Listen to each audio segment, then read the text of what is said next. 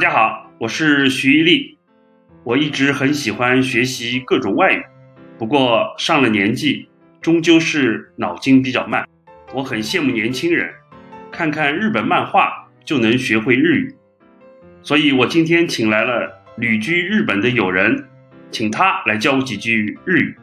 苏影平你好，啊，你好，伊力你好。上大学的时候你是学英语的，后来怎么会去了日本，又成了中日英三国语言翻译的专家？我们大学的时候学的是英语，后来阴差阳错的到了日本。九七年到日本的，已经是二十五六年了吧？哦，所以你是去了日本才开始学习日语的？嗯，就是学了英语以后，你会觉得学日语并不是一件很难的事情。大学院在日本叫大学院，就是硕士课程，然后工作这样一路走过来，在一家 IT 公司吧，担任他们这个软件的一些本地化的管理工作呀，等等。这个在日本啊，打招呼很重要啊。去了很多遍日本，其实我觉得很重要的要学一句，说我的名字是伊利。私の名前は伊利子です。嗯，对，还有一种说法就是伊利子と申します。哦，这句就更简单些，伊利子と申します。我去日本出差啊，日本同事 一听说我姓徐呢，就说这个你是久桑久桑。那在日本，人家会怎么称呼你呢？比较有意思了，因为那个我姓宋嘛，日语是叫 so，所以叫 so 桑。比如说我接电话的时候，就会 hi so this，hi so this 的意思呢，还有一个意思就是说 hi 是的。哦，有个双关的里在里边。对，所以我必须说 so do mo shimas 的话，比较不会引起误解。点菜是一个有点挑战的。受一个外国人启发，决定用一个比较投机取巧的方法来点菜。我就想说，哎，隔壁桌上的东西，请给我也来一份。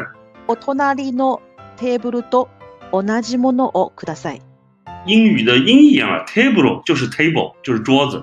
对对对，就是有一点，因为它很多外来语，基本上你就按着片假名念，变成日语了。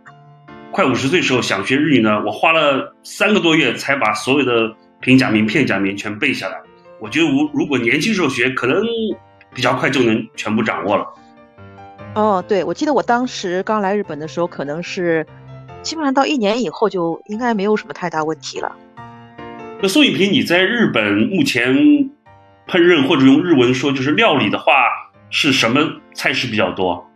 我自己做菜的话，可能还是我们中餐比较多吧。就是在日本呢，有一些其实是日化了的中餐。麻婆豆腐成为日本的非常代表的中餐，就是他们做的这个麻婆豆腐呢，可能没有它原汁原味的那么辣。现在就是特别是这个疫情这三年呢，很正宗、很到位的中餐，在东京啊，就是一下子就增加了。我不知道你在日本这么多年，有没有自己觉得还挺喜欢的日本料理？当你待了十年或者二十年的时候，你就会觉得，啊，原来日本的这个料理呢是相当好吃的。保留了食材原来的味道，不像我们中物中餐是用大量的那个，基本上是覆盖了原来的食材的口味。但是日本料理呢，它就是日语叫做伊ガス伊ガス伊ガセル，呃，让它原来的食品的味道呢得以发挥。啊，就是我们其实吃了半天，很多都是在吃佐料，也可以这么说吧。对，日本文化对中国影响很大，尤其是。 二次元啊，是很多年轻人追捧的对象。我呢也喜欢一些日本的文艺作品，尤其是这个村上春树先生的小说、散文、随笔这些。春树嘛，就跟春有关，所以我挺喜欢说这句话，叫“春天来了，又到了读村上春树的时间”。春天来了，，Hello Nakita，，又到了读村上春树的时间。呃，穆拉卡米哈鲁基哦，有莫。当然，每个人有自己不同喜好。呃，我不知道你在日本的时候有没有也关注当地的文艺作品。这么多年是在一直在生活工作都比较忙，村上春树我好像从来没有静下心来好好的念他，可这可能是一个比较遗憾的事情。前两年看的那个《小偷家族》，我不知道你在国内有没有看，写的日本的底层社会的一个家庭，不能说是感人吧，他就是你会觉得非常震惊，原来日本的底层社会的穷人是这样子的。刚才听你讲了呢，我也有点惭愧啊。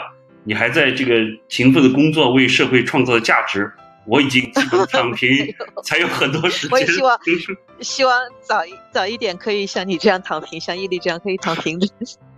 日本的几个大的地理范围，我差不多都去过了，就除了东北地区，就是青森那一带。呃，所以我想学一句跟这个旅游相关的一句话，叫“嗯、我想去人少的地方随处走走。人の少ないところに行って、ブラブラしたいですね。ブラブラ就是怎么说，就是我们晃晃悠悠的，没有目的的。”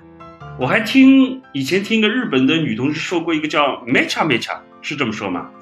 啊，めちゃめちゃめちゃめちゃですね。はい、そう、嗯嗯，确实有这个说法。めちゃ是什么意思めちゃ就是？乱七八糟的，就是乱七八糟的意思。比如说你说非常非常好吃的话，啊， 就你可以说めちゃめちゃ美味しいですね。哦，mecha mecha 美味しいですね。嗯，日语里这种表达方法很多，而且我就觉得特别生动，就对，很形象。有一个很好的节目，就是去泡温泉啊，也叫泡汤。京都附近的山里泡温泉，日本的温泉旅馆呢，有的时候它是换的，就是今天是男左女右，明天就换过来变成女左男右。